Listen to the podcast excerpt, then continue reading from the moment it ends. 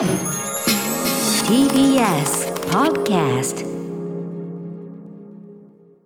時刻は6時30分になりました。4月1日金曜日です。TBS ラジオキーステーションにお送りしているアフターシックスジャンクションパーソナリティの私ライムスター歌丸ですえー金曜パートナーの TBS アナウンサー山本貴明です。ここからは週刊映画辞表ムービーウォッチメン。今夜歌丸さんが扱うのは吉田圭佑監督脚本。ムロツヨシ岸井ゆきの主演。神は見返りを求めるです。では歌丸さんお願いします。途中あのムロツヨシさんの目の泳ぎがすごいところまいりました。ね After Six Junction. さあここから私歌丸がランダムに決まった最新映画を自腹で鑑賞し評論する週刊映画辞表ムービーウォッチメン。今夜扱うのは日本では6月24日から公開されているこの作品「神は見返りを求める」三角ヒメヒメアノール空白などの吉田圭佑監督が自身のオリジナル脚本を映画化。イベント会社に勤める玉神はある合コンで売れない YouTuber のゆりちゃんと出会い彼女のチャンネルを無償で手伝うことに。しかしゆりちゃんが人気 YouTuber になるにつれ2人の距離は離れていきやがて決定的に対立してしまう。主な出演は玉玉神役のムロツヨシさん、えーゆりちゃん役の岸井ゆきのさん。その他、えー若葉龍也さんなどが脇を固めるといったところでございます、えーといったところでこのね、えー神は見返りを求める見てきたよというね、えーリスナーの皆様ウォッチメンからの鑑賞国感想をメールでいただいております。ありがとうございます。メールの量は普通あそうですか。結構ね公開規模的には見やすい方だと思うし吉田圭佑最新作となればこの番組リスナーもちょっといてほしいかな。と思いますけどメールの量普通。賛否の比率はおよそ7割が褒め。主な褒める意見は今回も人の心をえぐってくる吉田監督。ず,、えーずっときついが最後にはどこか優しさを感じた。ムロツヨシ感じる玉神岸井ゆきの演じる有利どちらも最悪だが中でも若葉龍也演じるあいつが最悪です最高。ね。はい私のおりますけど今年のシネマランキングのあの最低すなわち最高悪役大賞候補ですね、えー一方否定的な意見は YouTuber たちの描写が古いし監督の偏見も感じた。物語とたり一つの、えー起伏に乏しく、えー終盤は請求に感じたなどもございました。代表的なところをご紹介しましょう、えートカレス三郎さん。吉田圭佑監督作の新たな到達点にして最高傑作更新。だけど二度と二度は見たくない。見るとしても大部分だいぶ、えーだいぶ時間を置かないと見れない。そんな劇薬みたいな作品で困った心境になっております。周囲から笑われ指を刺されようと今を全力で楽しんでいるゆりと玉神のやり取りは優しい吉田圭佑でほっこり。これ前半というかね1幕目ですね。しかし後半からの出世するたびに恩義も常識も抜けていくゆりの高飛車さ、えー労力を注ぎ込んだ気持ちをセンスが古いの一言で一周される玉神の転落と怒りの爆発は厳しく冷たい吉田圭介で終始ワクワクしていました。しかしこの映画で真に恐ろしさを感じたのは一見どこまでも滑稽で醜悪なゆりと玉神の争いや周囲の同僚 YouTuber や、えーデフォルメされた嫌な奴らから浮かび上がる人をコンテンツとしてしてしか見ていない、えー現代社会のやだみの構造です。とはいえ終盤でのゆりと、えー、玉神のたったあの5文字が言いたかった聞きたかっただけのギリギリな心のやり取り、えー自撮り棒フェンシングで明かされる本音のぶつけ合いなどは懸命な人間を見捨てられない厳しいながらも温かい吉田圭佑の目線を感じ吉田圭佑流のヒューマニズムを感じられました。したというトカレフ三郎さんです、えー他にもね結構皆さん本当に熱い絶賛メールいっぱいいただいて全てね、えー、と読ませていただいておりますが一方ダメだったという方、えーガダルカナルダンカンさん。私にとっての吉田圭佑作品は昨年の空白、えー年間ベスト10に入りますし過去にも好きなものなものが多いのですが本作についてはいなと言わざるを得ない作品でした。何よりもまず取ってつけたようなが多すぎます。取ってつけたような岸井さんの性的な立ち振る舞い。取ってつけたような YouTuber 用語。取ってつけたような室津康さんの気候どれもが物語的な、えー必然性がなく単発で繰り出されるため心情的についていけず何を見せられているんだろうと置いてけぼりになる時間が長かったです。肝心の YouTuber 描写についても YouTuber が世に出てきた当初のある種の、えー第一世代的なステレオタイプな見方を脱することができていないように思いました。近年の多種多様な動画が存在し視聴者の目も超えている現状を踏まえず作っている奴らも見ている奴らもどうせバカなんだろうと監督自身が感じていることが透けて見えてしまいました、えー最後までダラダラと締まりがなく他の吉田監督作品ではいつもあるような起伏もなくもしかしたら締まりもなく場当たり的で起伏もない YouTube というもの自体を映画で表現したのではといううがった考えも頭をよぎりました。とかですね。えっ、とあとやっぱりこれちょっとあの省略しますけど春輔さんも、え私は27歳で割と YouTube をがっつり見てきた世代ですと。この映画に関類する事柄は実際の YouTube 界隈でも頻繁に起こっていますしそこがリアルだなと感じたのですが例えばね暴露系。とかはねむしろ今タイムリーな話でもありますもんね、えーそこはリアルだなと感じたのですがそれに対する周りのリアクションに違和感を感じましたと。もう要は要はあのいろんなこうことが起こっても今はこういうような例えばわざわざ炎上をするようなリアクションも取らないし、えーあるいはそのある事件が起こった時に周りのその書き込みとかもここまで悪意に満ちたものということは今は考えづらいというような、えー現在今の YouTube ネットのモードとは違うんじゃないかというような、えーご意見でございます。ネットにもネットのモラル的なバランスがあります、えーというようななことを書いています。で吉田監督は大好きな監督なので次回作には期待していますという。はいということで私自身ねそんなにもちろんあの YouTuber 世代じゃないというかその YouTube 熱心に見てるような世代でもないのであのちょっと分かりきってはいないけど見終わった後にひょっとしたらそういう反発このバランスだとあり得るかなというような危惧も確かに、えー、抱いたところもありますかね。はい、えー、というところで神は見返りを求める私も東方シネマズ日比谷で2回見てまいりました。はい。吉田圭介さん脚本監督最新作でございます、えー、書き起こしが公式書き起こしが残っている。ところからだけで言うならば2016年6月11日の「ヒメアノール」以降、えーと、ブルーというね、えー、あのボクシング映画以外は全部あのガチャが当たっていて前作あの書き起こし残ってますのでぜひ、えー、ご参考にしていただきたいです。とにかく、えー、このところ2018年念願の映画化となった「えー、愛しのアイリーン」そして、えー、公開は2021年になりました。ご自身の30年以上にわたるボクシング経験を注ぎ込ん,、えー、込んだ「ブルー」という。えー、そして、えー、同じく2021年公開、えー、得意のコメディ要素を完全に封印してひたすらシリアスでヘビーな作風で、えっとえー、意図的にねちょっとこう振り切ってみせた空白という作品、えー、言ってみればちょっとこのところドスンとした重みのある作品が続いていましたがその意味で言うと本作は明らかにその反動的にも取れますね、えー、2018年2月24日にあった「権限」という作品の表の時に最後の方で私言ったんですけども、えー、大名作みたいな面をしていない作品というねえー、言い方をしました、えー、まあいい意味でこう軽軽み軽いところに落ち込んで落として落とし込んでるというかね、えー、まさに今回はそっちの路線。一葉吉田圭佑さんが本来最も得意としてきた、えー、領域の方ということですよね。普段は綺麗事で覆われている人間の醜させこさずるさがあるポイントから一気にこう噴出するダークヒューマンコメディという。えー、ことですよね。はい。まあ、胃がキリキリするような気まずいコメディということですよね。そしてですねそうやってこうメリメリメリっとですね。ふとしたほつれこじれから本来の残酷で無情な真の顔をあらわにしてしまったこの世界。その取り返しのつかなさと取り返しのつかなさとそれに対する折り合いのつかなさ、えー、それゆえの人間臭いジタバタ。そこからさらに連鎖拡大していく悲劇や喜劇。そういうものを吉田圭佑さんの作品は描いてきたというふうに私前の空白表の時にですね、えー、僕なりに解説してみたわけですけどもその取り返しのつかなさと折り,、えー、折り合いのつかなさ、えー、でもそのむしろその折り合いのつかなさをこそ吉田さんは、まあ、ある種の優しさを持って見つめてい、えー、こうとするわけですけどもそんな吉田圭佑作品のそのエッセンシャルこの本質のところにですね今回もう一つ大きなファクターがあったことに改めて気づかされたところがありましてそれはですね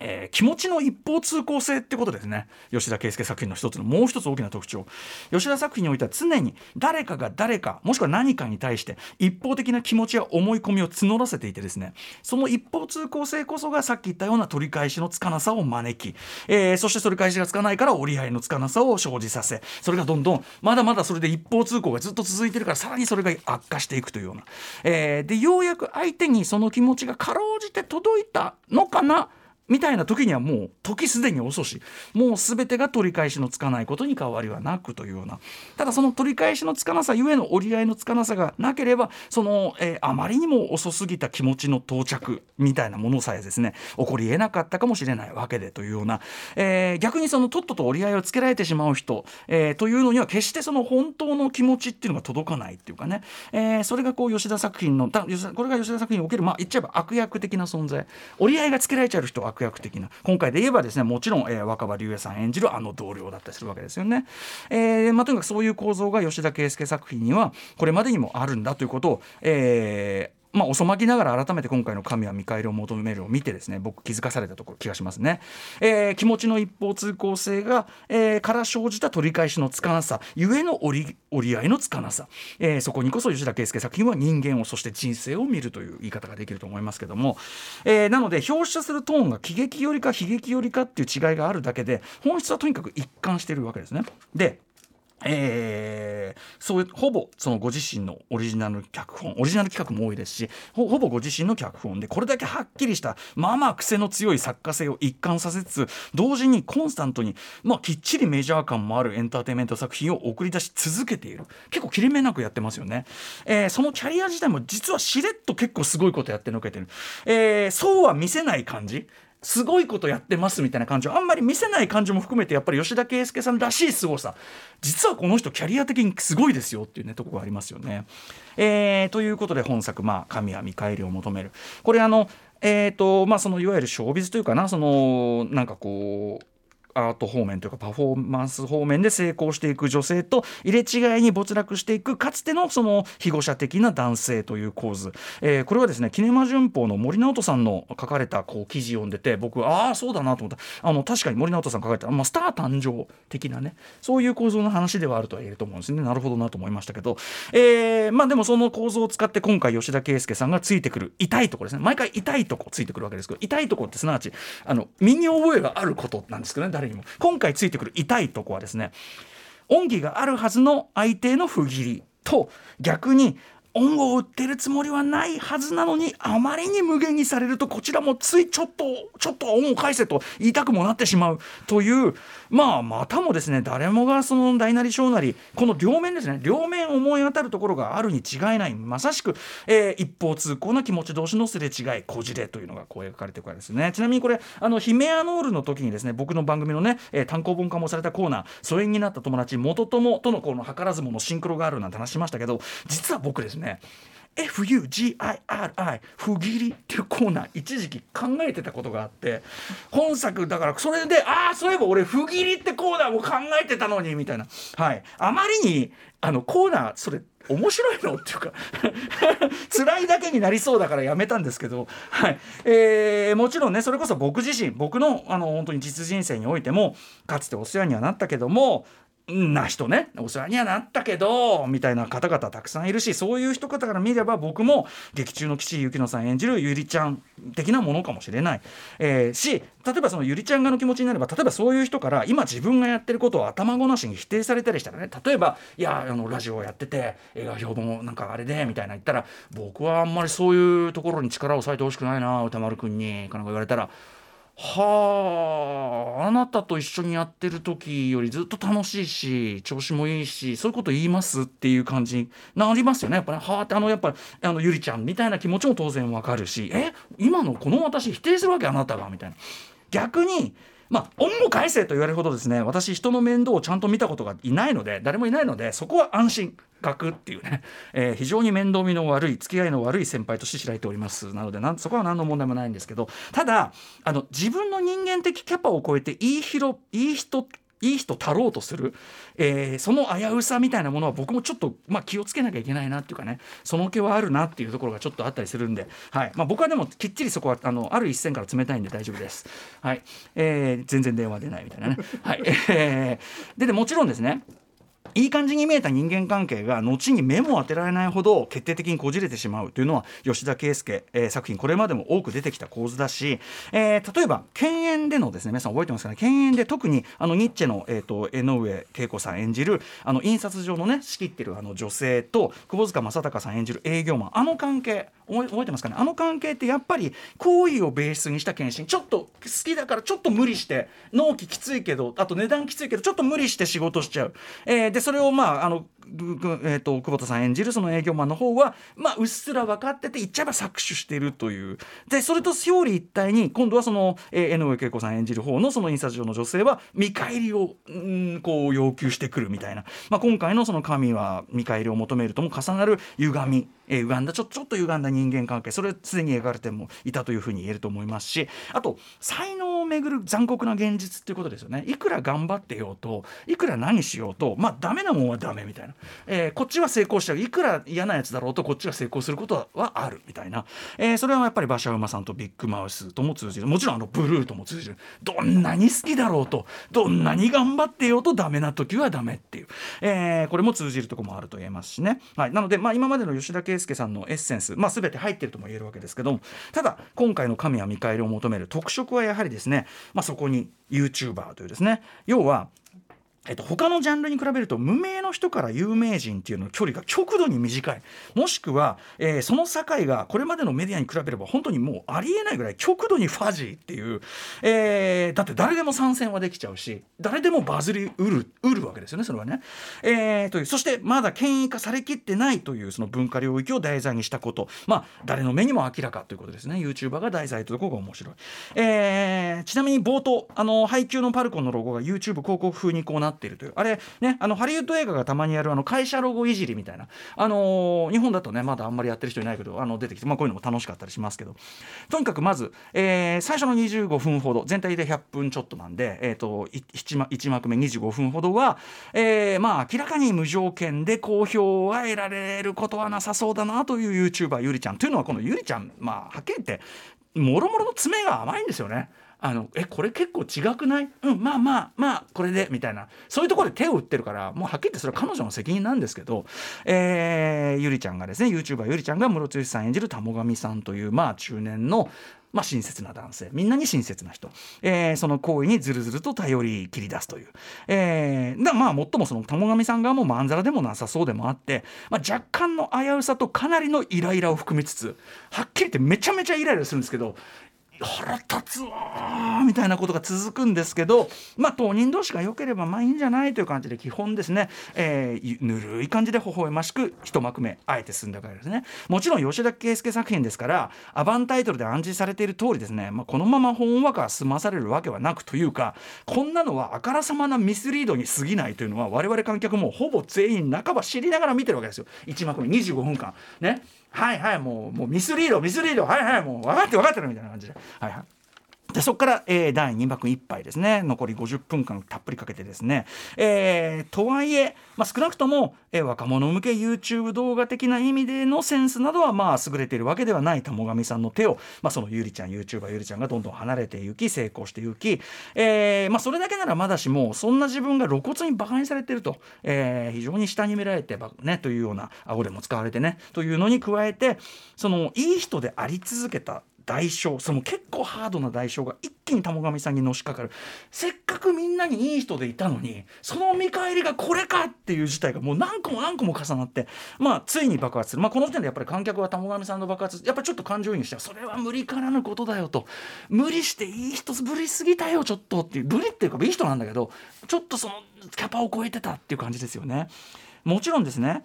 一方ゆりちゃんから見ればその玉神さんのそのキレ爆発みたいなのはあのそんなのはもちろんキモいし怖いしうざいだけ。彼女にしてみればそれはいやいやそんな恩着せられてもっていう、えーそもそも最初にちょっと突き放したのはね玉神さん側でしょっていうのもあるしもちろん玉神さんのセンスではブレイクできなかったという本当の事実。実情も現実もあり、えーつまりどちらにも相応にダメさもあるし相応に気持ちが分かるところもあるしという絶妙なバランスが捉えた上でどんどんどんどん事態は集約さを増していく加速させていくということですよね。前作空白が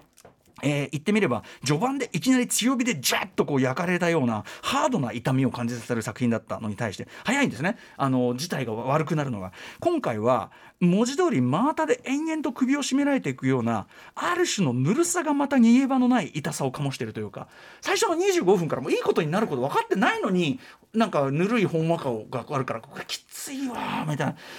本当ダメだしダメになるしみたいな、はい。えー要はやってることはバラエティバラエティ系の YouTube なのでその映画的な重々しさ意味深さ豊かさみたいなところに逃げられないんですよね、えーということですよね。要はその存在の耐えられない軽さみたいなものが充満しているわけなんですね。それがまたよりきつさを増しているという。かように本作ですね。YouTube という言ってみれば非映画的な新しいメディアから逆に映画というオールドメディアを照射して見せるような自己言及自己批評的な視線が実は裏スパイスのように全編ピリリと効いているところが僕面白いスリリングなとこだなと思ってます。当然あの吉田監督自身の視点はどっちかといえば玉神さんに近いんだと思うんですよね。当然ねオールド、まあ、私自身もそうかもしれないけど。なんなら玉神さんは映画世代代表とすら言える。途中あの映画の感想言って笑われるってくだりがあるぐらいでね。で対するその人気 YouTuber コンビ、えーこれ吉村海人さんと,、えー、と丹治さんねこの方が、え2人のあのコンビが演じるまあすごく、まあ、まあ第一世代的かもしれないけど、まあ、いそうなコンビ感であるとかあるいはあの柳俊太郎さん演じるあのあーかっこつきねアーティスティックなデザイナーのお前そこまで偉そうなこと言うほどのことやってっみたいな、う、あれほんと蹴飛ばしてやりたかったですよ。彼あの見事でしたねあれもね。そのもうこんだけムカつかせんの。少なくとも玉神さんの映画世代玉神さんイコール映画映画世代のモヤモヤや逆にコンプレックスですよね。もうやっぱり私は古いのかもしれないというようなコンプレックスなどなどが見事にそこで彼らの名演によって際立ってるわけですよね。それは吉田さん自身のモヤモヤでありコンプレックスかもしれないってことですよね。で彼らはまさに少なくとも今のところ現状と完全に折り合いがついているし何かあってもすぐ折り合いがつけられる側っていうことですよね。はいえー、ということがありだと思いますけど、えー、一方そのその進行長がやっぱりその本作のいわば裏回しですね本作で実は物語を駆動しているのは、えー、さっきも言った若葉龍也さん演じる、まあ、そのイベント会社の同僚で、まあ、ライムスターのですね余計なお世話でバカ野郎って曲があるんですけどその中で私のね、歌詞で頼んでねえのに陰口わざわざ告げ口すんなよバカ野郎。いや聞きましたよって半笑いってラインなんですけど完全にこいつですよね。俺もこのこいつの登場を僕は予言してました。これね。こういうやつが一番悪いっていう。そして彼はあれだけはっきり言われても多分自分の中ですぐやっぱり折り合いつけちゃう「何？俺何？末期なの?」みたいな。あ終わ終わってるわあいつ。みたいなこと言って折り合いつけられちゃうからこそ彼には永久にその気持ちとかは届かないっていう、まあ、本作における悪役というか今年度のシネマランキング最低すなわち最高悪役賞、えー、候補有力候補出てしまいましたという感じで若葉さん相変わらずすごいですね。えーあでもちろんねあの主演の2人、えー、序盤のねどう見てもダメそうな垢抜けなさからの華やかであるがちょっとこうピリッとした感じ悪めの変身。からのさらに終盤の心境の変化までをですね、えー、見事に演じこなす、えー、もちろんねゆりちゃん役の岸井ゆきのさん。本当素晴らしかったですし、えー、もちろん前半の過剰ないい人ぶりにこそ危うさが漂う。一方ですね中盤で、まあ、案の定爆発して以降はむしろそのご自身としては得意なデフォルメ演技の方なんだけどむしろ切れてからの方にある種の品格とまあやっぱりそのディープな悲しみみたいなものをまとってみせるムロツヨシさんムロツヨシさんのムロツヨシさん性を生かしながらもちょっとちゃんと抑制が効いてるっていうか。うん、あのこれは本当に見事な、まあ、存在自体がダークコメディ的でもありますしね、ムロさんはね。ということで、この主演2人の、えー、ハマり方、跳ね方、素晴らしいのは言うまでもなくという感じだと思います。えーとラスト周辺空白同様にですねこのさっきから言ってる一方通行だった気持ちの遅すぎた到着で終わればこれもうちょっとあの鑑賞後感が収まりがいい感じに終われたんですよもうちょっと手前で終われば終われたじゃないですか。あの例えばあの画面を見てるところでスマホの画面見てるところで終わってもいいのにこれいつも以上に吉田さん、うん、明らかに意図的に折り合いのつかないまま、えー、あえて宙ぶらりんで終わって見せるわけですね。いわゆるオープンエンディングしてるわけですこれは明らかに意図的だと思いますけどこれいろんな深読みできるオープンエンディングですが例えばさっきから言ってるように「たも神」イコール映画世代的なものとの代表だとするならばですよ。瀕死なんだけどもう死にかけてるんだけどまだうん大丈夫うんまだうん大丈夫みたいなそういうふうにも取れる、まあ、とにかく結局はやっぱりですね、まあ、今回もめちゃくちゃ面白かったというのは間違いないんじゃないでしょうかと思います。次回はまたスーパーヘビーなターンらしいんでねそちらも楽しみにしております、えー、ちなみにですねこれあのぜひ劇場でって毎回言ってますけどこれ要するにその YouTube を普段見てるようなモニタースマホだの PC で見るとこの皮肉な構造があんま生きないんですよ。なのでこれ映画館のスクリーンで見るからこその皮肉が生きるという意味でそういう意味でもよりぜひぜひ劇場でウォッチしてください。ちなみに神は見返りを求める残るものってそんなに偉いんですかという劇中のセリフに対しては、偉いんですと答えたい。それが私の個人的な考えでもありますが、はい、はい、ということで、えー、来週7月8日に、えー、ウォッチする作品9作品大急ぎで、えー、発表します。まず最初バズ・ライトイヤー。続いてエルビス続いてリコリスピザ続いてブラックフォン 続いてモガディッシュ脱出までの14日間続いて私は最悪続いてベイビーブローカー続いてザ・ロストシティそして最後はリスナー推薦枠です。えー、チンチン電車さん、えー、恋は光をぜひお願いします。ということで Let's ガチャタイム、えー、恋は光は先週から引き続きすごい多数の推薦メール皆さんからいただいてます。ああそうだ。あのガチャ1回余計回しウクライナ支援まだ続いてますんでね。ああプーチンが憎い、えー、ということで1はいバズ・ライトイヤー。はいさようならバズ・ライトイヤーもう一回ねあの回しますからね。はいプーチン恨みプーチン恨みはいチンチンっつって。ねはいはいはい出た出た。はい8だよ。8来た8来た8ザ・ロストシティ。ザ・ロストシティ来た。行ってみよう。お願いします。たまにはねこういうねあのバカみたいなやった方がいいかもしれませんね、はい、ちょっとロマンシングストーンみたいな感じなんですかね。はいということでこの映画見たという方からの感想をお待ちしてます。また評論してほしい映画も募集中です、えー、どちらも歌丸アットマーク TBS.CO.JP まで採用された方には2000円を差し上げております。ということで週刊映画指標ムービーウォッチメンでした。この後ライブダイレクトマイケル金子さん登場ですアフターシックスジャンクションはい、今日あのね、えっ、ー、と、ムービーウォッチメン、あのー、神様、えー、神は見返りを求める、やりましたけど。はいはい、あのー、ちょっとさ、中で一個言い忘れちゃったことがあって。ええ、あの、吉田圭佑さんの過去作との比較というかさ、あのまあ、通じる要素ありますよと言われて。はい、あの、ある意味、一番構造的に近いなって思ったのは、その中年男が若い女の子と、にか。手にというかな一方的にある種気持ちをヒートアップさせてでそれがある種最終的に結構まあまあ血生臭い惨劇を招くみたいな意味では、はい。あの生夏というですね、えーっとあれは2006年かな？生夏本当に2006年。はい2006年の、はい、あの青井空さんがねあのその女子高生役で出てで三島豊さんというあの吉田圭佑さんの作品結構いっぱい出てる。今回もあの海岸であの石ぶつけてる男三島豊さんだと思いますけど、はい。あ。のーでなおかつこれはもうね最後突き放しがもう半端ない結末なんですけど、えー、そううんなんだ、う。吉田さんの鬼っぷりが出た感じの。え。ー、 U-NEXT で見られる。はい、 U-NEXT 入ってると思います。それ生夏にも近いですねっていうのを言うの忘れちゃったんでこれつけ加えておこうかなと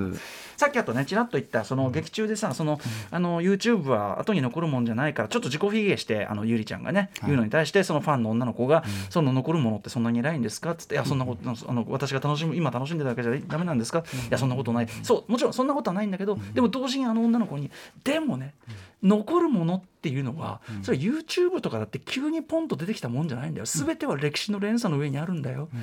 例えば YouTube のああいう編集方法だって急に出てきたわけじゃない。例えばテレビのバラエティのある種ネット上での進化系でもあったりして、はいなので残る残らないっていうのはそんなに単純なものでもないしあのあなたは急にそこにいるわけでそこに今この瞬間だけがあるわけじゃないんだよ文化というのは。というのを首根っこはつかまずに、えー優しく言って聞かせる機会があればな。なんてことを。でもやっぱりさそのさあの面白いのはだからその YouTube のもちろん描き方ねそのユあの YouTube に慣れ親しんでる人から見ると違和感とか、なんならちょっとこれ感じ悪いじゃないかっていうのはあると思うけど、なんかそんな感じでこうなんていうのかな文化のあり方もちろんその移行期にあるさまざまな文化のあり方みたいなところで、結構その見終わった後に当然議論ができる話映画っていうかさ、例えば誰がどこでどうすればよかったと思うとか、んまあ、一番悪いやつは比較的明明確ですけども、はいはい。でも、あのーまあ、主人公の2人はどこでどういうぐらいの態度を取れば本当にちょっとしたさちょっとしたボタンの掛け違いが結構初初期はあったりするわけだから、はい。なんかそういう話し合いなんかも盛り上がるという意味で非常によろしい、あのーお友達と行ったりとか、はい。恋人と言ってもいいでしょうしというような、あの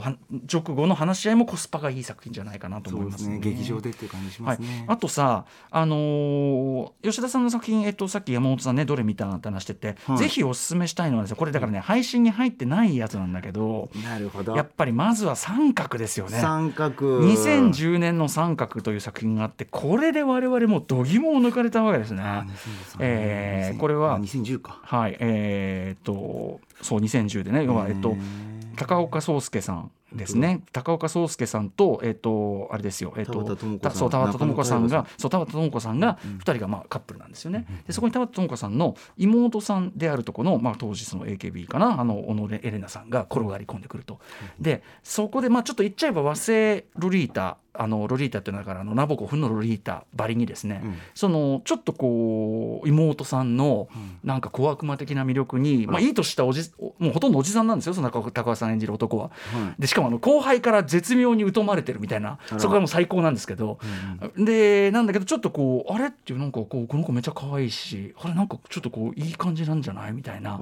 気がしてきちゃって、まあ、そっちに気持ちが、まあ、まさにその気持ちの一方通行性勝手に気持ちをヒートアップさせてってもちろんそのあの思わせぶりな態度を取った瞬間もあるんだけど、でも若い子だからそんなの数週間経ったら変わっちゃうんですよそんなの。なのにこっちはずーっとそっちを温めた逆そのずっと付き合ってた田畑さんとの関係も悪くなりで途中で今度は田畑さんの方があの、まあ、一種ストーカー的な執着こっちも気持ちの一方通行ですよね。見せ出してでまあ揉めに揉めたあげくみたいな。でお互い最後、まあ、今回も近いですよね。だから要するに修羅場をもう最いくつとこまでもうで気持ちぶつけ合って修羅場のとこまで行った2人はある意味、気持ちはそれ以前よりは通じてるとも言えるかもしれないがもう取り返しはつかないしまあ言っちゃえば気持ちは届いたかもしれないけどもう遅いっていうようなその感じとかがねすごい。これもねやっぱりコメディなんだけど、まあ、大爆笑のコメディなんだけど、はい。高岡壮介さん本当素晴らしいんだけどこの作品のあの途中でそのジャンルチェンジっていうかシフトチェンジが起こる。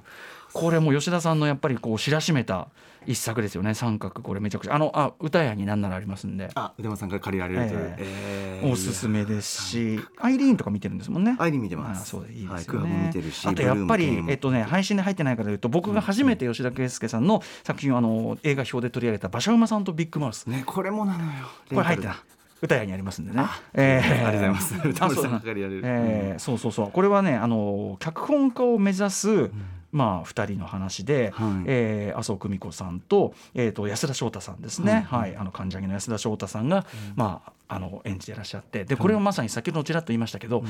才能というものの普通こういう作品って例えばこう芽が出ない脚本がいるとして、まあ頑張って報われるとか、あるいはその報われなくても頑張り続けるとか、はい。なんかこう先に希望をねこう満たしてやるじゃないですか、でもねそんな甘いあれじゃないんだよね。甘いんじゃないんだけどでも優しいつまりそういうことも人生の一側面じゃないですかってことをちゃんと描くっていうか。共感できるっていうか好きだなその考え方。そうなんですそうなんです。切り取り方がねそうなんです僕は好きなんですよ。そこを受け止めながら生きていきたいって思うから。これもね馬車馬さんとビッグマウスもまあもちろんそのある意味才能という話で言えばブルーもそうですけどそのあるその自分が好きなものに対する片思いの話でもある。一方通行の話でもあるし。あとねこれねえ？っと途中ねあのえーあれですよその麻生久美子さんが元彼のえっと岡田義則さん。とまあいる場面が部屋にいる場面がのね。うん。ここの気まずさ胃がちぎれるかと思う気まずさなんですよ本当に。見。事なんだろうな。何これもねを借りなきゃ。なんてあのねもうその時に言ったかな。あのなんてことを描くんだと。あの なんてことを描くんだ。そのみんな言わないようにしてるんだそれはみたいな。興味深い。うん吉田さん面白いですよね。でやっぱりそのさ毎作さもちろんえぐってくるんだけど胃がキリキリ痛むような話だし、えーあとそのなんていうかなほんほんと深みもちゃんとあるんだけど、同時にやっぱり結構下世話にどれの酒も下世話に楽しめるエンターテインメントでもあるじゃない。はいちょっとゴシップ的な楽しみ方っていうかさ、はいはい。犬猿とかもそうだけどね。できるっていう毎回エンターテインメントとしてもきっちりまあ空白だってもちろんね、ある種その物語ストーリーとしてエンターテインメント性というのかなその構築みたいなちゃんとされてるわけで、ありますね。そこをだから保ってこれだけコンスタントに撮ってる人って考えるともうちょっとアート性が高かったりとか、はもうちょっとエンタメに触れてる人がいても、こういう作家性がこれだけしかもオリジナル企画ですがほとんどで。